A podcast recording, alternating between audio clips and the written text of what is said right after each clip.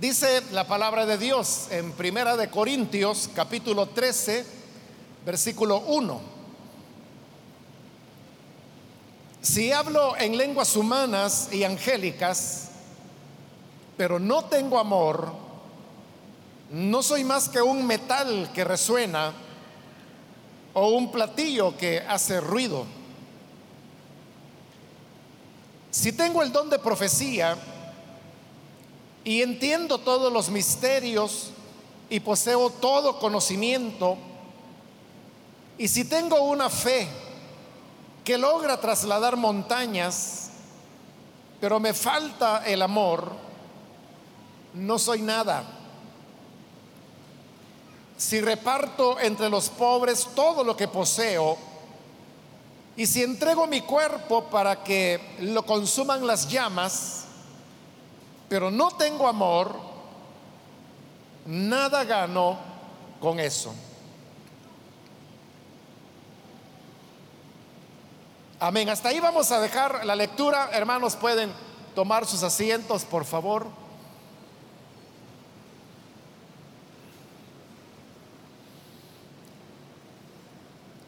Hermanos, en esta oportunidad, como lo dije hace un momento, vamos a iniciar el capítulo 13, el cual eh, forma un bloque juntamente con los capítulos 12 y 14, en el cual Pablo está desarrollando el tema de los dones espirituales.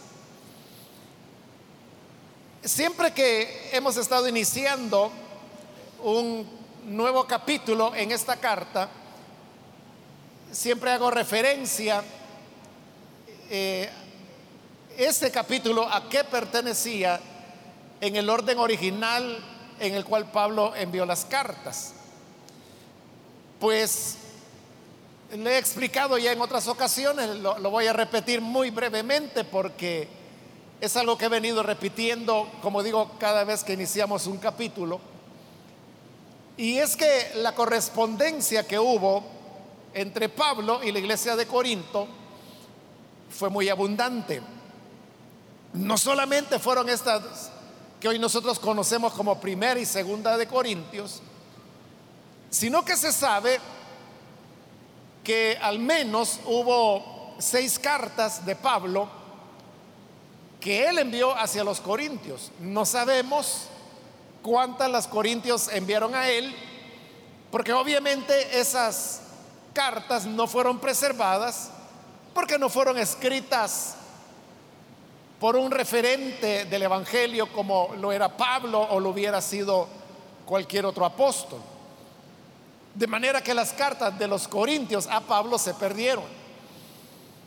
Pero sí se preservaron, como le digo, por lo menos seis. Y digo, por lo menos seis, porque hay algunos biblistas que consideran que, puede haber más. Pero este número de seis que estoy dando es el número comúnmente aceptado o mayoritariamente aceptado, que son las cartas que se han logrado identificar. Y lo que sucede es que cuando ya se compilaron las cartas de Pablo, por razones que he explicado en otra ocasión y que por no alargarme mucho en esto no lo voy a repetir, los compiladores trataron de que solamente quedaran un total de siete cartas de Pablo. Para hacer eso posible, unieron diferentes cartas. Por ejemplo, en lo que hoy nosotros conocemos como la carta a los filipenses, realmente hay dos cartas que Pablo envió. Que cuando estudiamos esa carta eh, expuse de dónde, cuál era la primera, cuál era la segunda y de dónde iba la primera, hasta dónde y de dónde a dónde la segunda. Romanos, que lo estudiamos más recientemente, es otra carta, que hoy la conocemos como una carta, pero realmente sabemos que hay dos.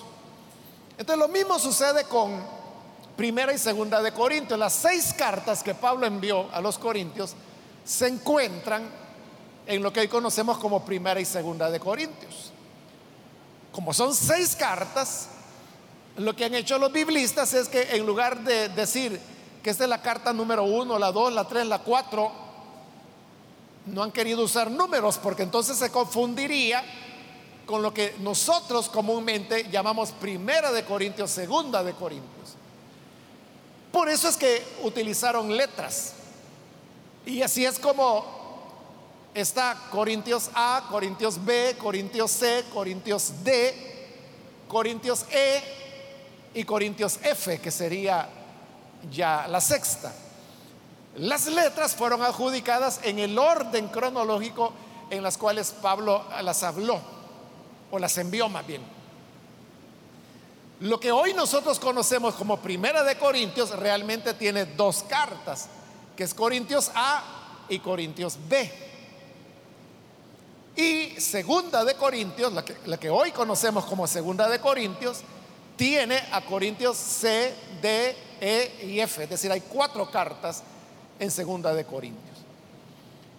Por ahora no he querido meterme a Segunda de Corintios porque es esta carta primera la que hoy estamos estudiando. Pero como le dije, aquí hay dos cartas, Corintios A y Corintios B. Y cada vez que hemos ido pasando de una a otra, yo le he ido diciendo. Por eso le digo, es una explicación que al iniciar cada capítulo he hecho. De recordar que, por ejemplo, estos capítulos que estamos estudiando, el 12, 13 y 14, son capítulos que pertenecen a Corintios B. Realmente Corintios B es la carta que sirvió de base para los compiladores y donde, como también se lo he explicado otras veces, ellos fueron insertando porciones de Corintios A. Este hecho de que en Corintios B, que es la carta más extensa, se hayan insertado pasajes de Corintio A, es lo que provoca ciertas incongruencias de tipo doctrinal, como por ejemplo el tema de los sacrificados los ídolos, que lo completamos hace algunos meses atrás. Y yo le explicaba de que esas aparentes contradicciones que hay dentro de la misma primera de Corintios no es que sean contradicciones, sino que lo que sucede es que en una sola carta los compiladores pusieron cosas que Pablo dijo en momentos diferentes y por razones diferentes. Fueron cartas separadas A y B. Pero al juntarlas, obviamente, es como que si fuera una sola carta y por eso vemos ciertas contradicciones. En Segunda de Corintios, lo que hoy conocemos como Segunda de Corintios, esas contradicciones son mayores porque hay contradicciones cronológicas. Pasajes, por ejemplo, donde Pablo dice, estoy planeando irlos a visitar. Y más adelante Pablo ya hizo ese viaje y ya regresó. ¿Cómo puede ser eso? Que en la misma carta que les dice que va a ir, luego les dice que ya fue y que ya vino es porque pertenece a cartas diferentes. Entonces todo esto, hermanos, es para recordarles que aquí nos encontramos en Corintios B, la segunda carta que Pablo envió a los Corintios. Porque como lo vimos allá en el capítulo 1, que también es Corintios B, Pablo había recibido informes de los problemas que había en la iglesia de Corinto. Y parte de esos problemas era de que había abuso en cuanto al uso de los dones del Espíritu. Por eso es que él, entre otras razones, escribe Corintios B y se las envía. Dentro de esa respuesta es donde se encuentran estos capítulos 12, 13 y 14. Bien, habiendo aclarado eso, hermanos, entremos ahora a este capítulo 13. Este capítulo es uno de los capítulos más conocidos de los que Pablo escribió, de, los más apreciados por el pueblo de Dios. Y esto se debe, hermanos, básicamente a, a dos razones. Una es el tema que Pablo está desarrollando, que hay que tener cuidado, ¿verdad? Porque el tema que Pablo en realidad está desarrollando es que los dones deben ser ejercidos por el amor. Ese es el tema de él. Pero la gente, hermanos, no lo ve así. no lo lee así, sino que al leer el capítulo 13 lo toman como que si no tuviera nada que ver con el 12 y con el 14. Y entonces piensan que es un capítulo que habla acerca del amor. Y como el amor es un tema que le gusta mucho a las personas, esa es una razón por la cual el capítulo es apreciado. Y la otra razón, hermanos, es que este capítulo Pablo lo escribió le diría, e, en un momento de inspiración, en el sentido de que es un capítulo que, que tiene mucho lirismo, poético, diríamos nosotros, escrito en prosa, pero una prosa que tiene mucho lirismo, y eso uno lo percibe inmediatamente. Usted puede leer por ejemplo, el capítulo 12 de corrido y luego pasa al 13, al pasar al 13, inmediatamente usted siente que hay un cambio de cómo Pablo ha estado hablando. Y el cambio obedece precisamente a que Pablo comienza a introducir una serie de expresiones eh, hermosas, poéticas, como le decía, que nosotros podríamos decir. En realidad eso se llama lirismo, es un lirismo el que es un pasaje lírico. Y por eso es que sentimos la diferencia. Entonces, como es tan hermoso, entonces es fácil de memorizar. Y por eso es que resulta ser muy familiar para el pueblo de Dios. Pero este pasaje, hermano, este capítulo realmente fue escrito por Pablo. Digo esto porque hay otras cartas de Pablo donde uno también puede percibir ese lirismo, pero resulta que eso no es algo que Pablo redactó, sino que Pablo lo tomó de alguna parte. Por ejemplo, en su carta a los filipenses, cuando Pablo habla acerca de la condescendencia de Cristo. Ese es un pasaje muy lírico, pero hoy se sabe de que lo que Pablo puso allí fue la letra de un canto de la iglesia primitiva. Eso él no lo escribió ni lo redactó, sino que era lo que las personas cantaban en las iglesias. Pablo había oído el canto y entonces colocó la letra y hoy es parte de la carta a los filipenses.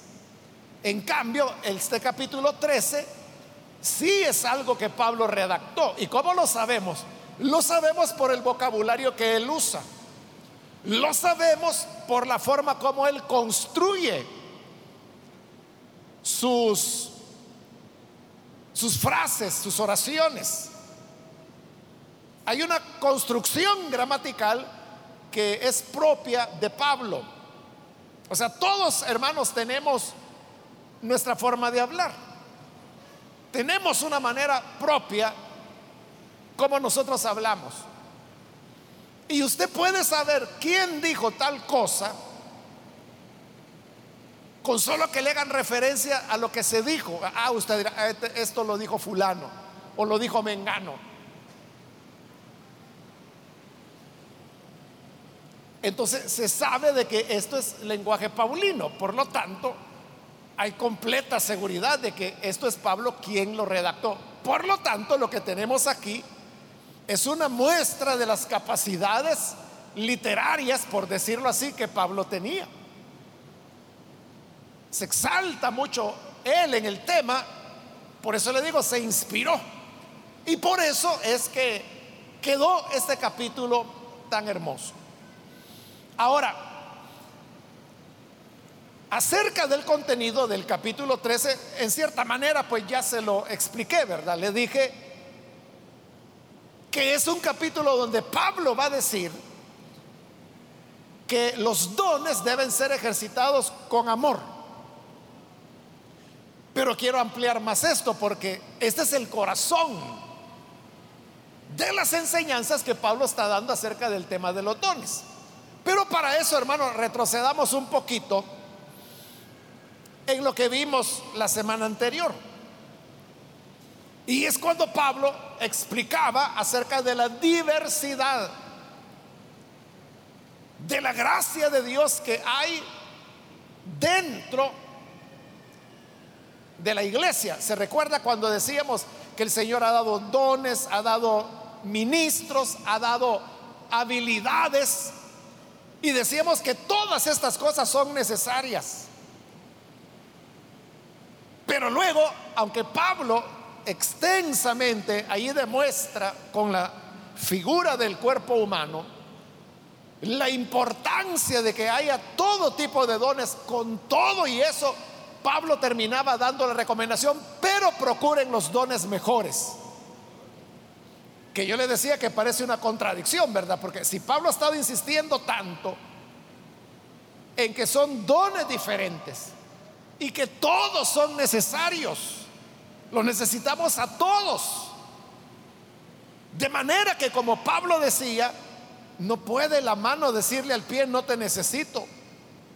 O no puede el ojo decirle al oído, no te necesito. Entonces necesitamos todos los dones. Pero luego Pablo dice, pero procuren los dones mejores. Entonces significa que aunque hay muchos dones y todos son importantes y todos deben ser valorados, todos tienen una función dentro del cuerpo, todos son importantes, no obstante, hay unos dones que son mejores que otros, dice Pablo. Y eso es algo que va a desarrollar más extensamente en el capítulo 14. Pero antes de llegar al versículo 14, terminaba el 12 con la aclaración, ambicionen los mejores dones, pero les voy a mostrar un camino más excelente. Es decir, antes de que hablemos cuáles son los mejores dones y por qué son los mejores, quiero decirles algo más importante que eso. Algo más excelente que tener dones o incluso que tener los dones mejores. ¿Y qué es ese algo más importante? Ahí es donde viene el capítulo 3. Y lo que él va a decir acá es que más importante que tener dones es tener el amor. Pero cuidado, Él no está diciendo que hay que escoger entre dones y amor. Y por la lógica que Él va a desarrollar aquí, uno podría decir, ah, bueno, si no tengo dones no importa, pero tengo amor. Por ejemplo, las iglesias que no creen que las manifestaciones sobrenaturales del Espíritu Santo son para hoy, así lo interpretan y dicen, es que más importante que los dones es el amor. Pero Pablo no está diciendo, escojan que quieren, dones o amor. No es esa la opción. Sino que Pablo dice, esta es la opción. Ustedes pueden tener dones sin amor o pueden tener dones con amor.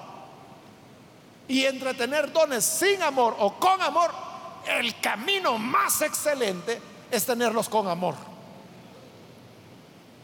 no es de escoger entre amor y dones, sino que es escoger entre dones sin amor o dones con amor. Pero repito, lo que él va a recomendar es que hay que tener dones con amor. Ahora, quiero decirle ya, hermano, de una vez, cuál era uno de los problemas fundamentales que había en Corinto en relación al uso de los dones, porque eso nos va a ayudar a entender el capítulo. Este problema, eran dos problemas, pero hoy nos vamos a enfocar en uno. Es o era que los corintios tenían dones. el problema de la iglesia de Corinto no era que no tuvieran dones, tenían dones hasta demasiados. Hasta demasiados. Por eso es que Pablo lo va a regular en el capítulo 14. Y va a poner ciertas normas como decir, por ejemplo, que si en la iglesia no hay quien interprete lenguas, entonces que el que habla lenguas que no las hable. Una clara limitación. El problema era que sí, los corintios tenían muchos dones, mucha manifestación sobrenatural, pero el problema era que esos dones los utilizaban para ostentación personal. Porque usted sabe de que los dones, como son sobrenaturales, podemos ver su manifestación. Por ejemplo, el que habla en lenguas, las habla en la iglesia y todo el mundo sabe que esa persona está hablando en lenguas. El que interpreta lenguas, lo hace en la congregación. El que profetiza, lo hace en la congregación. Es decir, los dones son para ser ejercitados dentro de la comunidad cristiana. Entonces todos sabemos quién habla en lenguas, quién interpreta lenguas, quién profetiza. Entonces, ¿qué sucedía? Que los corintios sabían quiénes eran los que tenían esos dones, quién sanaba a los enfermos, quién tenía el don de palabra de ciencia, quién tenía el don de milagros, etcétera. Lo sabían ellos. Estas personas que tenían los dones los ejercitaban para lucirse, para que los demás hermanos dijeran, qué espiritual es este hermano,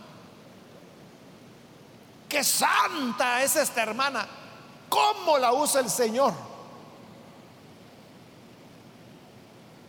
Ese era el problema en Corinto, que los dones se estaban utilizando para el orgullo personal, para aparentar espiritualidad, para hacer creer a las personas que ellos o ellas eran personas espirituales, porque tenían un ejercicio intenso de los dones.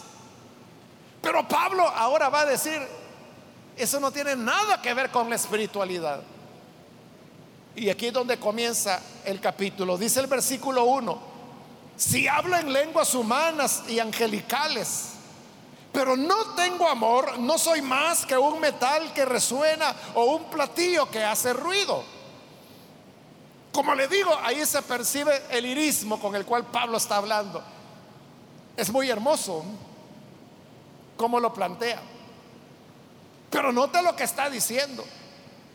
Si yo hablase en lenguas humanas o angélicas, o sea, él está diciendo, si yo tuviera el don de lenguas y mis lenguas fueran tan hermosas, tan preciosas, que incluso serían lenguas de ángeles, pero no tengo amor, de nada me sirve que tenga las lenguas que más lindo suenan. De nada sirve de que yo sea la persona que más largamente habla en lenguas en el culto. Porque eso es lo que va a aclarar en el 14. Entonces, él va a decir, mire, hay algunos que se pasan hablando lenguas media hora, pero ¿y la gente que entiende de eso? Nada. Lo está haciendo solo por jactancia, solo para que diga, ay, cómo lo usa el Señor al hermano, o ay, la hermana, mire que espiritual media hora lleva hablando en lenguas. Y Pablo dice, ¿y eso de qué sirve? Prefiero, decía Pablo, llegar yo y hablar tres palabras, pero con el sentido y que se edifiquen a tener que hablar más de mil palabras y que nadie las entienda.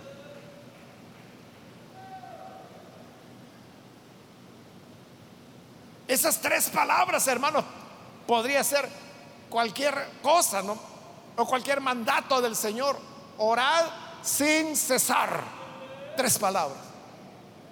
Pero eso lo entendemos, lo aprendemos. Pero que una persona esté hablando en lenguas una dos horas, y no era que Pablo tuviera envidia de que él no tenía lenguas. No dice Pablo, yo hablo lenguas más que todos ustedes. Esa era la verdad. Pero cuando yo estoy en la congregación, prefiero tres, dos palabras, pero que me entiendan y no estar hablando palabras que ustedes no van a entender. pueden ser las lenguas más excelsas, lenguas de ángeles, pueden ser las lenguas más exquisitas. Pero si no se hace con amor, Esas lenguas, dice Pablo, aunque sean angelicales, van a sonar como una lata que es golpeada o como un platillo. Usted sabe que un platillo es un instrumento musical, ¿verdad? Es, es un instrumento de percusión. Pero los platillos suenan bien, hermanos, cuando son parte de una melodía o de una armonía más bien. Cuando hay otros instrumentos musicales y entonces el platillo suena bien, le da vida, le da brillo a un grupo musical que esté tocando. Pero cuando suena solo, no tiene sentido. A eso se refiere Pablo cuando dice, aquí la clave es amar. Tú puedes estar hablando lenguas espaciales si quieres, pero si no lo haces por amor, de nada sirve. Versículo 2. Y hoy va a hablar de los dones. Si tengo el don de profecía, va a mencionar tres dones. Ahí está el primero, el don de profecía. Y entiendo todos los misterios y poseo todo conocimiento, don de palabra de ciencia. Y si tengo una fe, don de fe, que logra trasladar montañas, pero me hace falta el amor, no soy nada. Una persona puede tener una profecía estupenda que le permita entender todos los misterios. O puede tener un don de conocimiento por el cual dice que tiene todo conocimiento. Y una fe que logra trasladar las montañas. Maravilloso, ¿verdad? Si uno viera a una persona trasladando montañas, ¿acaso no pensaríamos que ese hermano o hermana que hiciera tal milagro no es un gran instrumento de Dios? Un gran hombre, una gran mujer. Hermano, eso pasaría a la historia, de eso se escribirían libros. Pero Pablo dice, aunque traslade las montañas, pero no tengo amor, nada soy. Nada soy. Fíjese que ahí hay un contraste porque él ha estado usando la palabra todo. Si tengo el don de profecía y entiendo todos los misterios y poseo todo conocimiento, hasta la fe para trasladar montañas. Pero si no tengo amor, no soy nada. Entonces después de que ha dicho que entiende todos los misterios y que tiene todo conocimiento, no soy nada, nada, de todo a nada. Porque la diferencia lo hace el amor. ¿quién es la persona verdaderamente espiritual?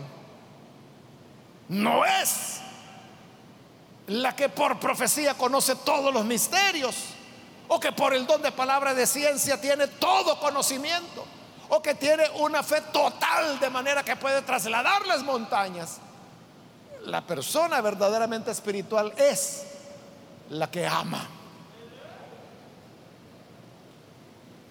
Luego dice el versículo 3, aquí ya no, no va a hablar de dones, sino que va a hablar de actos que uno diría, Alguien que no ame no hace eso.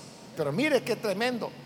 Porque dice, si reparto entre los pobres todo lo que poseo, y si entrego mi cuerpo para que lo consuman las llamas, pero no tengo amor, nada gano con eso. Uno puede preguntarse, oiga, y si una persona todos sus bienes, los repartiera entre los pobres, como Jesús le dijo al joven rico, ¿por qué dice Pablo que nada va a hacer esa persona? ¿Acaso esos pobres no van a ser beneficiados con una parte que Él le va a dar? Pero Pablo insiste y dice, si no lo hago por amor, nada soy. ¿Qué quiere decir con eso? Que uno puede llegar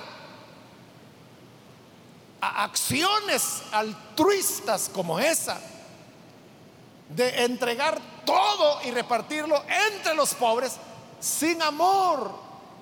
Entonces uno preguntaría, ¿y por qué alguien va a repartir lo, lo único que tiene para dárselo a otra persona si no es por amor? Pero Pablo está diciendo que es posible. Entonces, ¿por qué lo haría una persona? Lo puede hacer por orgullo.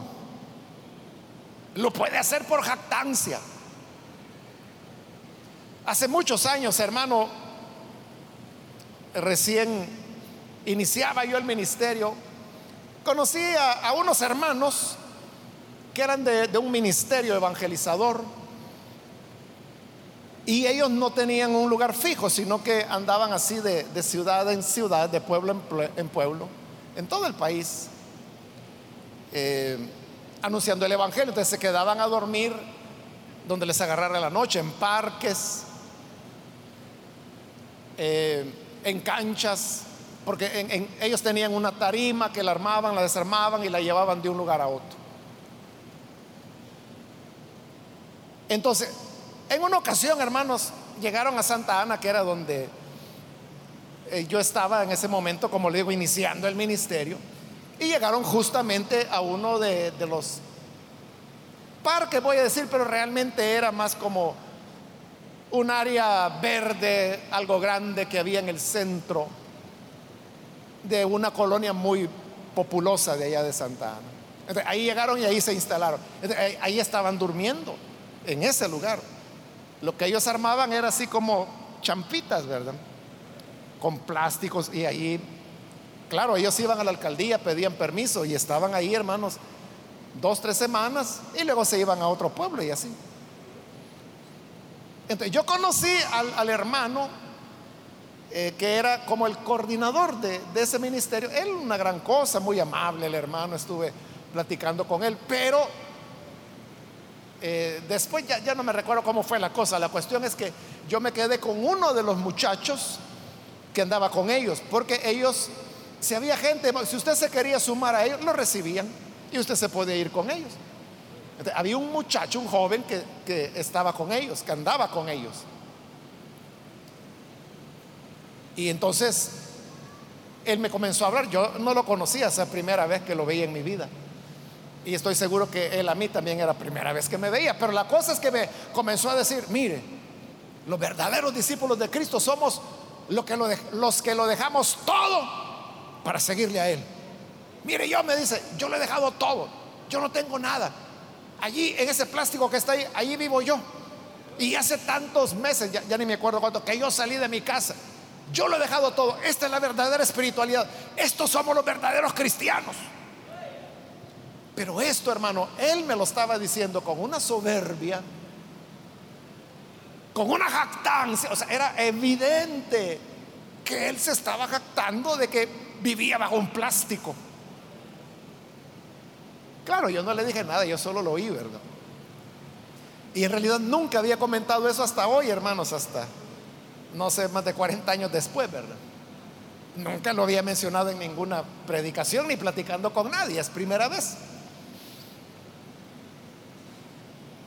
Estoy tratando de ser cuidadoso porque ese ministerio todavía existe y todavía andan por ahí de, pueblo en pueblo. Ese hermano coordinador, que en esa época era joven, me imagino que hoy ya ha de ser muy señor, ¿verdad? O sea, yo tengo décadas de no verlo. Pero es lo que Pablo está diciendo. O sea, uno puede, como este muchacho, dejar la casa, dejarlo todo. No tengo cama, yo duermo en la tierra no tengo techo, pongo un plástico. Yo soy como Jesús, que no tiene una piedra donde recostar la cabeza, que fue lo que Jesús dijo. Pero si eso se va a hacer por orgullo, por jactancia, como era evidente que este muchacho lo hacía, Pablo dice, nada soy. Hay que tener cuidado, hermano, porque uno puede ayudar a las personas porque le tomen una foto, o para ser famoso o para que la gente piense que yo soy bondadoso. Incluso yo podría ir al martirio, como ahí lo dice, ¿verdad?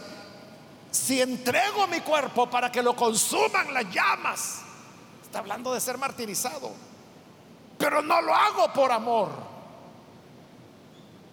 nada soy.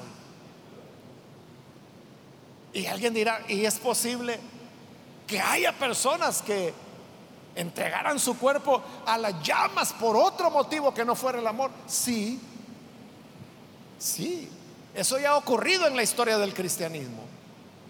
Durante las persecuciones romanas contra la iglesia, donde de verdad quemaban a los creyentes. O sea, aquí Pablo lo está diciendo por lirismo, ¿verdad? O sea, él está poniendo el caso extremo, que lo van a quemar vivo, ¿verdad? En ese momento que Pablo lo decía, lo decía como una cuestión lírica, no sabía Pablo que un par de décadas después de él haber escrito eso, iba a ser realidad que los cristianos los iban a quemar vivos. Pero lo que le quiero decir es que ese fue un problema que enfrentó la iglesia de estos primeros siglos, que había creyentes que querían ser martirizados, querían morir martirizados, es decir, ellos buscaban que los atraparan, ellos provocaban para que los martirizaran. ¿Y por qué? Para eso, para decir que murieron como mártires. Este fue un problema que la iglesia tuvo que comenzar a manejar a su interior. ¿Cómo diferenciar cuando se trata de un verdadero mártir?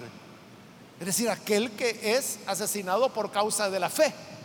Y cuando es una persona que andaba buscando que lo mataran.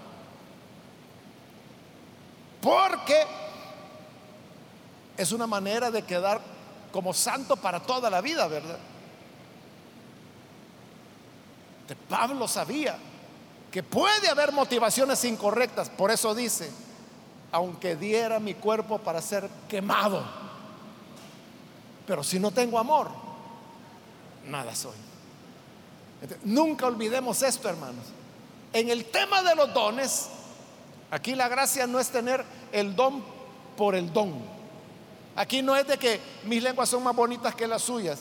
Aquí no es cuestión de que, es que mire, mis profecías son más impactantes que las suyas. Cuando yo profetizo en la iglesia, todos aplauden. Y cuando usted profetiza, se está durmiendo la gente. O sea, allí no hay amor. Ahí lo que hay es jactancia, hay orgullo.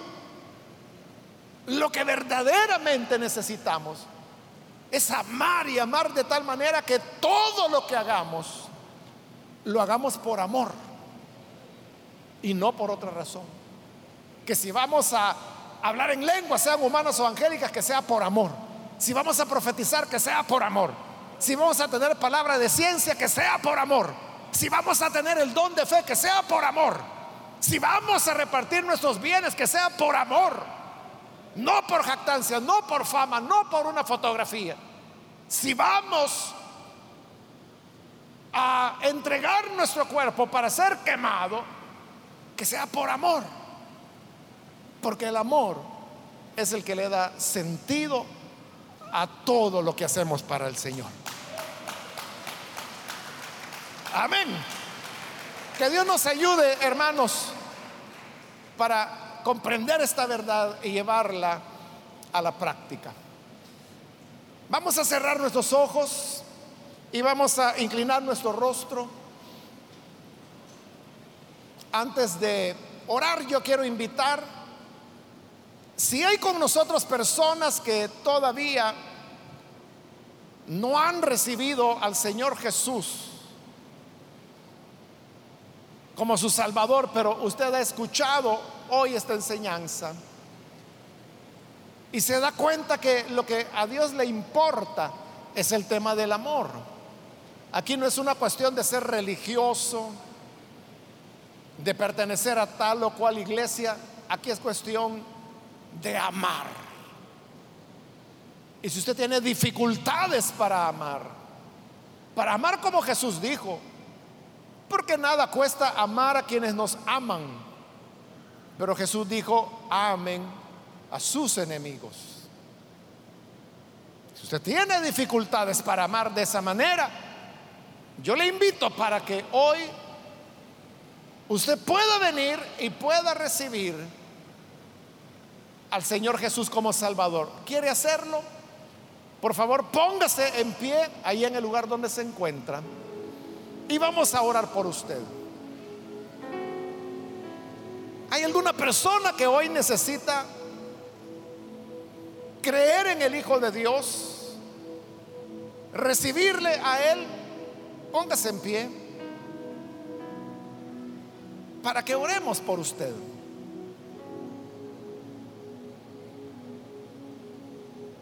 ¿Hay alguna persona que lo hace? También quiero invitar si hay alguien que necesita reconciliarse. Puede ponerse en pie también. Solo le pido que lo haga pronto porque debo orar ya. Pero si hay alguien, puede hoy recibir al Señor. Si es primera vez que cree en el Señor o si se va a reconciliar, póngase en pie. Ahí en el lugar donde se encuentra puede ponerse en pie para que oremos por usted.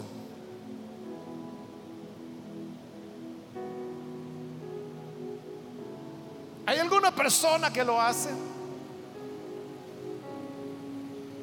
A usted que nos ve por televisión le invito para que pueda recibir al Señor. Ore con nosotros y en este momento uniéndose en esta oración puede recibir a Jesús, quien derramará su amor en su corazón. Señor, te damos gracias por tu palabra, porque ella es la que nos instruye y nos guía por el camino de la vida. Te rogamos por aquellas personas que a través de los medios de comunicación hoy están abriendo su corazón para creer a tu palabra te ruego, Padre, que bendigas a cada una, cada persona que da este paso de entregarse a ti o reconciliarse.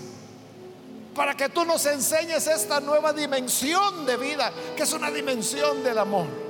Y ayúdanos a todos, como pueblo, como iglesia tuya,